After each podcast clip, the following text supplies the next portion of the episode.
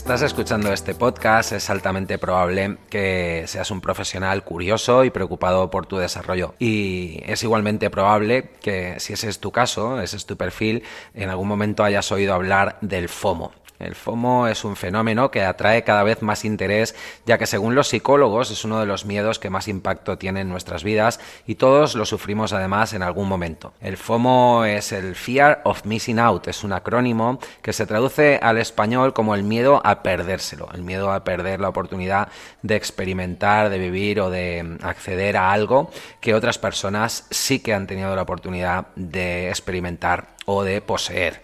Se refiere a la percepción que todos tenemos en algún momento de nuestra vida de que aquellos que nos rodean viven mucho mejor, se divierten mucho más y además son más listos y toman mejores decisiones que nosotros. El FOMO nos provoca la sensación de que no sabemos decidir, de que decidimos mal y que con esas decisiones mal tomadas nos estamos perdiendo oportunidades permanentemente. Por eso este término FOMO, este efecto FOMO, es tan tóxico para nuestra mente y si no aprendemos a gestionarlo, pues nos puede generar un profundo sentimiento de decepción constante con nosotros mismos. Del FOMO es de lo que te vamos a hablar en el episodio de, En tres puntos de hoy. Vamos a hablar del FOMO, sobre todo nos vamos a centrar en el impacto que tiene en aquellos que ocupan posiciones de liderazgo, cómo afecta el FOMO a los líderes y por último vamos a ver cómo se puede gestionar, cómo se puede convertir en algo productivo y positivo. De esos tres puntos vamos a hablar hoy. Pero antes déjame que te diga que hablando de pérdidas de oportunidades y de tomar malas decisiones, si hay una decisión mala, mala, mala que puedes tomar es la de no comprar el nuevo libro Liderazgo Imperfecto. Es un libro que tiene como propósito desmontar todos los falsos paradigmas y absurdas teorías que nos han contado a lo largo de las últimas décadas acerca del liderazgo y, de esos líderes cuasi divinos y perfectos que nunca se equivocan, que todo lo hacen bien y que además pues casi casi que nacieron destinados a ser y a convertirse en un referente para el resto de, seres humanos que no estamos a su altura.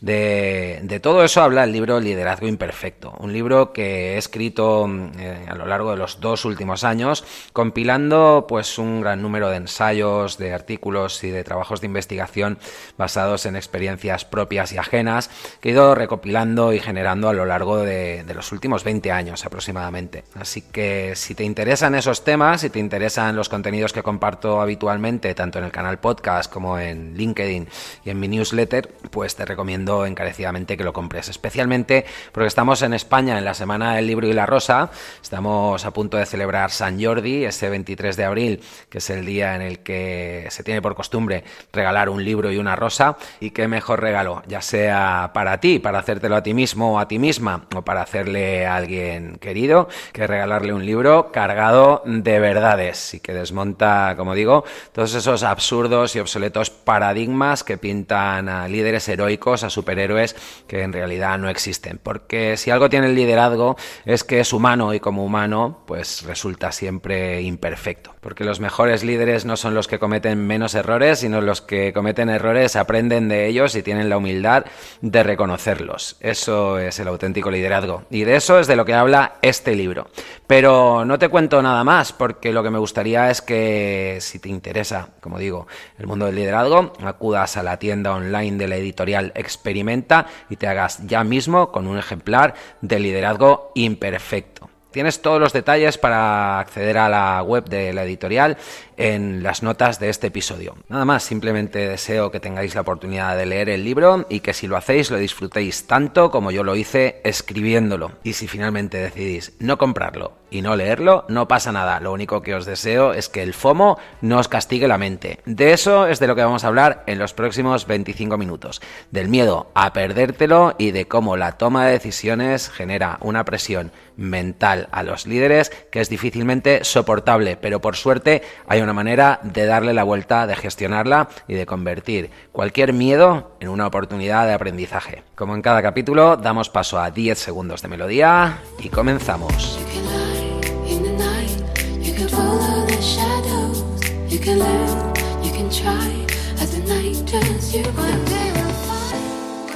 Se atribuye la invención del término FOMO al inversor y escritor Patrick J. McGuinness, quien lo acuñó en 2004 en un artículo que publicó en la revista de negocios de la Universidad de Harvard. Se trata de un acrónimo que tiene pues, como traducción al español el miedo a perdérselo miedo a quedarse fuera. El FOMO es Fear, F, of o Missing, M, out. Fear of missing out o miedo a quedarnos fuera es el término que utilizó, el acrónimo que utilizó eh, Patrick McGuinness en ese artículo. Pero, sin embargo, el miedo mm, a perdérnoslo es algo que existe prácticamente desde el principio de los tiempos, desde que existe el hombre. Hemos sentido ese miedo y para que todos tengamos claro de qué se trata, pues a continuación vamos a ver algunos ejemplos que nos van a permitir entender que su existencia viene de antiguo. Seguro que todos hemos experimentado ese fear of missing out, ese miedo a perdérnoslo cuando, por ejemplo, en el colegio, en el instituto, en la universidad, pues un grupo de compañeros de clase, un grupo de amigos organizaban alguna actividad a la que no estábamos invitados. Eh, en nuestra mente se producía la sensación, seguramente, de que mm, se lo iban a pasar muy bien, de que esa actividad iba a resultar muy divertida, muy entretenida, que iban a ocurrir cosas fascinantes y que nosotros nos íbamos a quedar fuera y nos lo íbamos a perder. Eso es lo que genera pues eh, el miedo a quedarse fuera, el miedo a perdérnoslo. Esa misma sensación se replica mm, en otros aspectos, en otras facetas y ámbitos de nuestra vida, como en el ámbito personal o en el ámbito profesional un proyecto interesante en el que no nos incluyen para participar, un compañero que recibe una promoción que nosotros estábamos esperando debido a pues, sus decisiones a la hora de construir relaciones con unos o con otros, o las vacaciones del vecino que siempre suenan más interesantes y más divertidas que las nuestras, son claros ejemplos de cómo el FOMO ataca nuestra mente. El FOMO puede venir desencadenado por diferentes circunstancias, entre ellas pues eh, tener demasiadas oportunidades, demasiadas alternativas encima de la mesa. ¿Qué significa esto? Pues que cuando uno tiene demasiadas opciones y tiene que tomar una decisión y elegir solamente una de ellas, muchas veces se queda con la sensación de que la que ha elegido no es necesariamente la mejor, de que quizá con un poquito más de análisis, con un poco más de paciencia o con otras circunstancias, pues hubiera terminado por elegir otra alternativa mucho mejor. Sea o no el caso, ese miedo a haber elegido una alternativa que no es la correcta o que no es la idónea, eh, genera un estrés y una carga de ansiedad adicional en aquellos que tienen que tomar muchas decisiones a lo largo del día. Ese es el caso, sin duda alguna, de los ejecutivos, de aquellos que ocupan posiciones de liderazgo. En cualquier caso, este es un miedo que puede afectar a cualquiera, a cualquier persona de cualquier edad y con cualquier cargo. Pero en el capítulo de hoy me gustaría hacer hincapié, me gustaría poner el foco en cómo afecta en particular a las personas que ostentan posiciones de liderazgo. De eso es de lo que vamos a hablar en los próximos 20 minutos aproximadamente. Vamos a ver el por qué les afecta, vamos a ver cómo les afecta y vamos a ver sobre todo cómo pueden convertir el FOMO en YOMO. Y quizás te estás preguntando, perdona, perdona, ¿qué quiere decir eso de YOMO? Bueno, YOMO es otro acrónimo del que os voy a hablar al final del episodio de hoy. Vamos a poner el punto final, el broche de oro a este episodio, describiendo el YOMO y sobre todo dándote las claves para convertir tu FOMO en YOMO. Pero todo eso va a ser en el último bloque. Antes tenemos que ver cómo afecta el FOMO a las posiciones de liderazgo.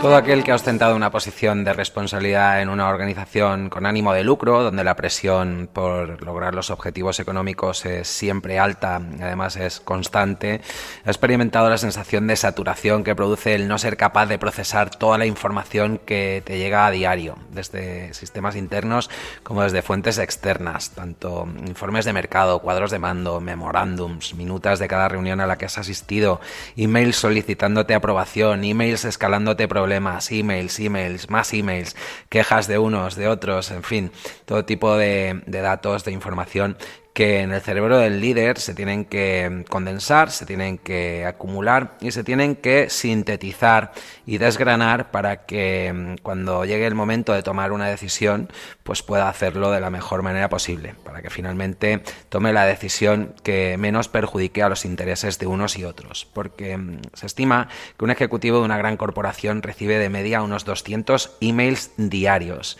en total unos 70.000 emails al año. La mayoría de esos emails bombardean el cerebro del líder cada día, desde primera hora de la mañana hasta que cierra los ojos a última hora del día una vez que, se puede ir a la cama y allí donde se encuentre en todo momento tiene que tener la capacidad de procesar esa información y además de utilizarla para, como digo, tomar decisiones. Es ahí donde el cerebro del líder experimenta el FOMO en su formato tengo miedo a tomar la decisión incorrecta y terminar por elegir la peor opción. Es ahí donde radica el mayor reto y la más difícil responsabilidad a la que se enfrenta un líder en el día a día, la de tomar siempre la mejor decisión. A fin de cuentas, eso es lo que todos esperamos de un líder y, esa es la principal función del líder, la de tomar decisiones cuando otros no saben qué hacer, en momentos de dificultad o cuando el futuro es incierto. Ese es el reto del líder y de eso es de lo que me gustaría hablar y lo que me gustaría subrayar en los próximos cuatro o cinco minutos.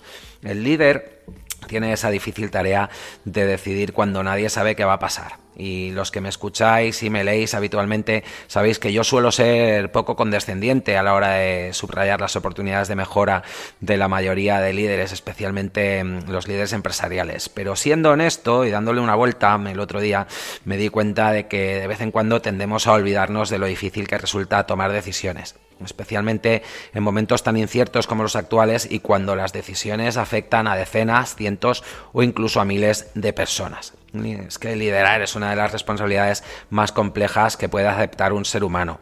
De hecho, liderar es en esencia dar un paso adelante cuando la mayoría de gente desearía darlo hacia atrás y salir corriendo. Así que, bueno, pues eh, hay que ser de vez en cuando, hay que poner los pies en el suelo y hay que dejar la vara de azotar, ¿verdad? Para ser un poco más conscientes y empáticos, sobre todo empáticos con esa difícil responsabilidad. Desde hace varios siglos se han venido describiendo decenas de teorías, interminables listas que describen virtudes y habilidades que convierten a un ser humano corriente y normal, como cualquiera de nosotros, en un gran líder. Después de muchos años de estudio y de muchas listas repasadas, yo he llegado a la conclusión de que lo que realmente hace que un líder eh, sea considerado por sus seguidores o por sus colaboradores como un líder eh, confiable y un líder coherente son tres cosas. En primer lugar, el tener la capacidad de ver lo que otros no ven cuando todo el mundo anda perdido. En segundo lugar, el tener la capacidad de además transmitir esa visión con tanta pasión y entusiasmo que cualquiera que la escuche sienta el deseo de embarcarse en esa aventura con, él o con ella. Y por último, el tercer punto es que el líder, el buen líder, es el que toma las decisiones necesarias en relación a los recursos que tiene disponibles para ejecutar el plan y además asume que cuando algo salga mal, va a ser siempre su responsabilidad. Y cuando salga bien, tendrá que repartir las medallas y, asegurarse de que el éxito se entiende como el fruto del trabajo colectivo. Esas son las tres claves a la hora de liderar. Y bueno, seguro que alguno está pensando, ya, ya, pero es que para eso es para lo que te pagan. Así que esa condescendencia, esa empatía, pues no tiene sentido cuando hay muchos líderes empresariales pues que se llevan un buen sueldo a casa, cuando conducen maravillosos coches de lujo, cuando además pues se disfrutan de enormes casas, de amplios despachos y tienen todo tipo de comodidades. Y si bien es cierto que cada uno es consciente de la responsabilidad que asume cuando acepta un cargo, no lo es menos el hecho de que el cerebro de un ser humano no está preparado para someterlo a la tensión diaria que soporta un líder, por ejemplo, de una gran corporación. Pero mm, es que además ese esfuerzo, aunque algunos cerebros sean capaces de soportarlos eh, durante un periodo de tiempo concreto, no es sostenible en el largo plazo y cualquiera que esté sometido a ese estrés y esa tensión constante, pues termina con seguridad, y esto es eh, algo que se puede garantizar y ponerlo en blanco y negro sobre un papel, termina con total certeza enfermo.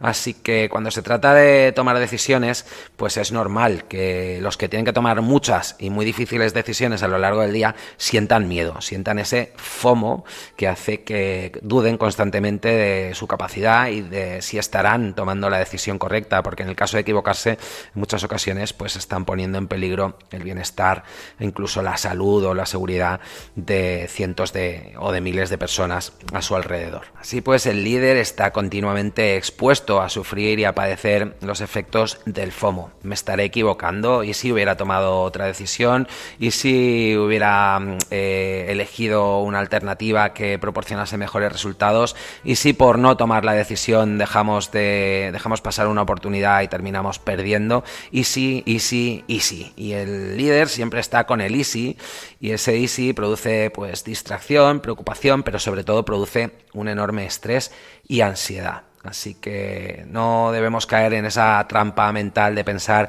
que porque uno ostenta un título, una posición de autoridad, de responsabilidad, de liderazgo en definitiva, pues es un privilegiado. Porque en muchos casos, pues su esfuerzo mental es simplemente diferente al que experimentan otros con menor responsabilidad, pero eso no hace que sea menor o que sea menos relevante. Eh, todo lo contrario. Yo diría que más bien e, ese esfuerzo mental y esa carga representan un peaje importante que más pronto que tarde se termina pagando. Así que llegados a este punto, la pregunta del millón es, bueno, ¿y cómo podemos hacer para combatir el FOMO o para minimizar sus efectos, especialmente a aquellos que nos estéis escuchando y que tengáis una posición de cierta responsabilidad o de alta responsabilidad, pues seguramente estaréis eh, pues alineados o resonará lo que os acabo de contar, que estaréis pensando, ya, pero es que ese miedo es inevitable, lo sufrimos todos en algún momento. Y, y es cierto, pero hay maneras de combatirlo. En concreto hay una manera de combatir el FOMO que se llama Yomo y es de lo que os voy a hablar en los últimos minutos del programa.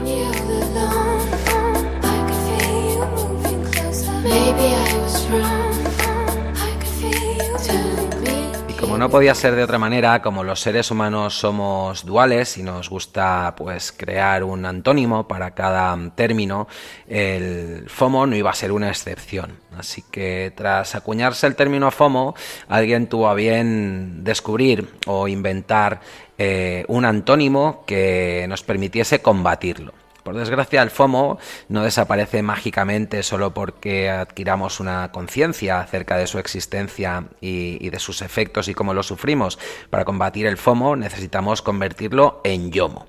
YOMO significa Joy of Missing Out, o en español, la alegría de perdérmelo. Esencialmente, el YOMO consiste en disfrutar al máximo de cada decisión que tomamos sin pensar en si había una opción mejor o si nos estaremos perdiendo algo. En otras palabras, parte del yomo tiene que ver con disfrutar de nuestros propios errores, porque en lugar de caer en la trampa de la comparación de nuestras decisiones con las de otros o simplemente con otras alternativas, lo que tenemos que hacer es enfocarnos en convertir nuestras elecciones en la mejor opción posible. Cuando observamos el comportamiento y la actitud de los líderes empresariales más exitosos del mundo, nos damos cuenta de que no son los que más se preocupan por el impacto de sus decisiones, sino los que, tras haber realizado un análisis mínimamente racional y suficiente de cómo tomar una decisión y qué decisión tomar, pues en base a criterios objetivos de rentabilidad, bienestar y sostenibilidad terminan tomando la decisión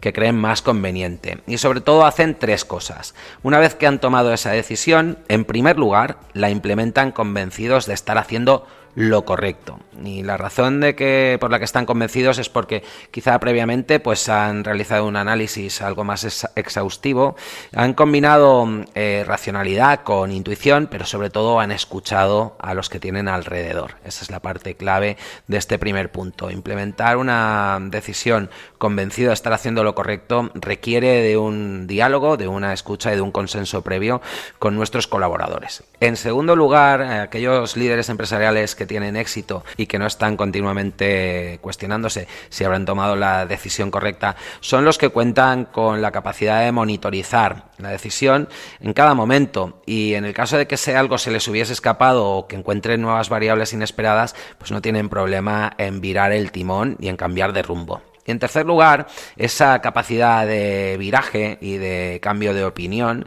está sustentada por la humildad por la capacidad de reconocer abiertamente y humildemente sus equivocaciones y cuando las cometen aprender de sus errores. Porque en conclusión, lo que tenemos que tener claro es que es imposible tomar siempre la decisión perfecta, la decisión ideal, la decisión correcta. Los que toman muchas decisiones a lo largo del día, pues les ocurre igual que al que hace algo con mucha frecuencia, que tiene más riesgo de equivocarse. Así que conviene desterrar esa absurda creencia de que el líder es un ser superior, que nunca se equivoca, que siempre debe tomar la mejor decisión, mirar por los intereses de todos y, además acertar eh, con, esos intereses, proporcionándole beneficios a todas las partes implicadas. Porque eso es simplemente imposible y además es mentira. Los líderes no tienen la obligación de acertar en cada decisión. Tienen la obligación de tomar la decisión cuando otros no se atreven a tomarla o no tienen la capacidad o la autoridad para hacerlo. Así que si eres un líder y tienes una posición de responsabilidad, en lugar de preocuparte por si te equivocas con cada decisión, aprende a disfrutar del proceso de toma de decisiones y de su parte más valiosa, del aprendizaje que se produce tanto cuando tu decisión termina siendo un éxito como cuando gracias a tus errores te conviertes en alguien un poquito más sabio. Porque gracias a esa sabiduría seguramente vas a poder ayudar a todos los que te rodean, vas a poder ayudar a tu gente y vas a poder transmitir y transferir ese conocimiento que proporcionan los errores, el, haber tropezado antes que ellos. Así que no te compliques la vida a la hora de tomar decisiones, racionaliza, eso sí, cuenta con toda la información posible, pero una vez que hayáis consensuado una decisión, tómala tranquilo, porque de no hacerlo estarás paralizando tu organización, generando distracciones innecesarias, restando productividad, mermando la competitividad y además restando la variable más importante de la ecuación del crecimiento, que no es otra que el aprendizaje. En la vida todo se aprende a base de prueba-error, a base de cometer esos fallos y de tomar decisiones que podían haber sido algo mejor. Así que, como me gusta despedirme en positivo, podemos decir que la única verdad absoluta cuando hablamos de liderazgo es que el liderazgo es humano y como tal imperfecto. Y hablando de liderazgo imperfecto, ya te lo he dicho en la entradilla, sacamos el libro esta semana y además lo presentamos el próximo 21 de abril en LinkedIn Live de la mano de Enrique de Mora y el 29 en Madrid en formato presencial en una presentación en primicia en el canal CEO de la mano de Noemí Boza. Estás invitado a ambas. Si quieres saber cómo inscribirte, bien a la presentación en Madrid el día 29 a las 9.30 de la mañana o bien a la de formato digital en LinkedIn Live el próximo jueves, día 21, a las 3 de la tarde, hora de España. Eh, mira los enlaces que te voy a dejar en las notas de este episodio. Ahí vas a encontrar todos los detalles acerca de cómo inscribirte y de cómo participar en las muchas actividades que estamos organizando alrededor del lanzamiento de este libro. Y por último, y como te he dicho al inicio y hemos repetido a lo largo del programa de hoy, si tomas la decisión de no comprar el libro o de no asistir a ninguna de las presentaciones, no dejes que el FOMO te invada con la sensación de que te estás perdiendo algo. Aunque leas y escuches a cientos de personas de lo mucho que han disfrutado leyendo Liderazgo Imperfecto. Tú disfruta de tu decisión y aunque no sea la mejor opción, convierte tu FOMO en tu YOMO. Si haces eso, disfrutarás del momento y, y, seguramente reducirás el impacto de esos odiosos estrés y ansiedad que tantas enfermedades producen. Nada más, hasta aquí el programa de hoy. Como siempre digo, cuidaros mucho, estad todos muy sanos y nos escuchamos en el próximo programa. Chao.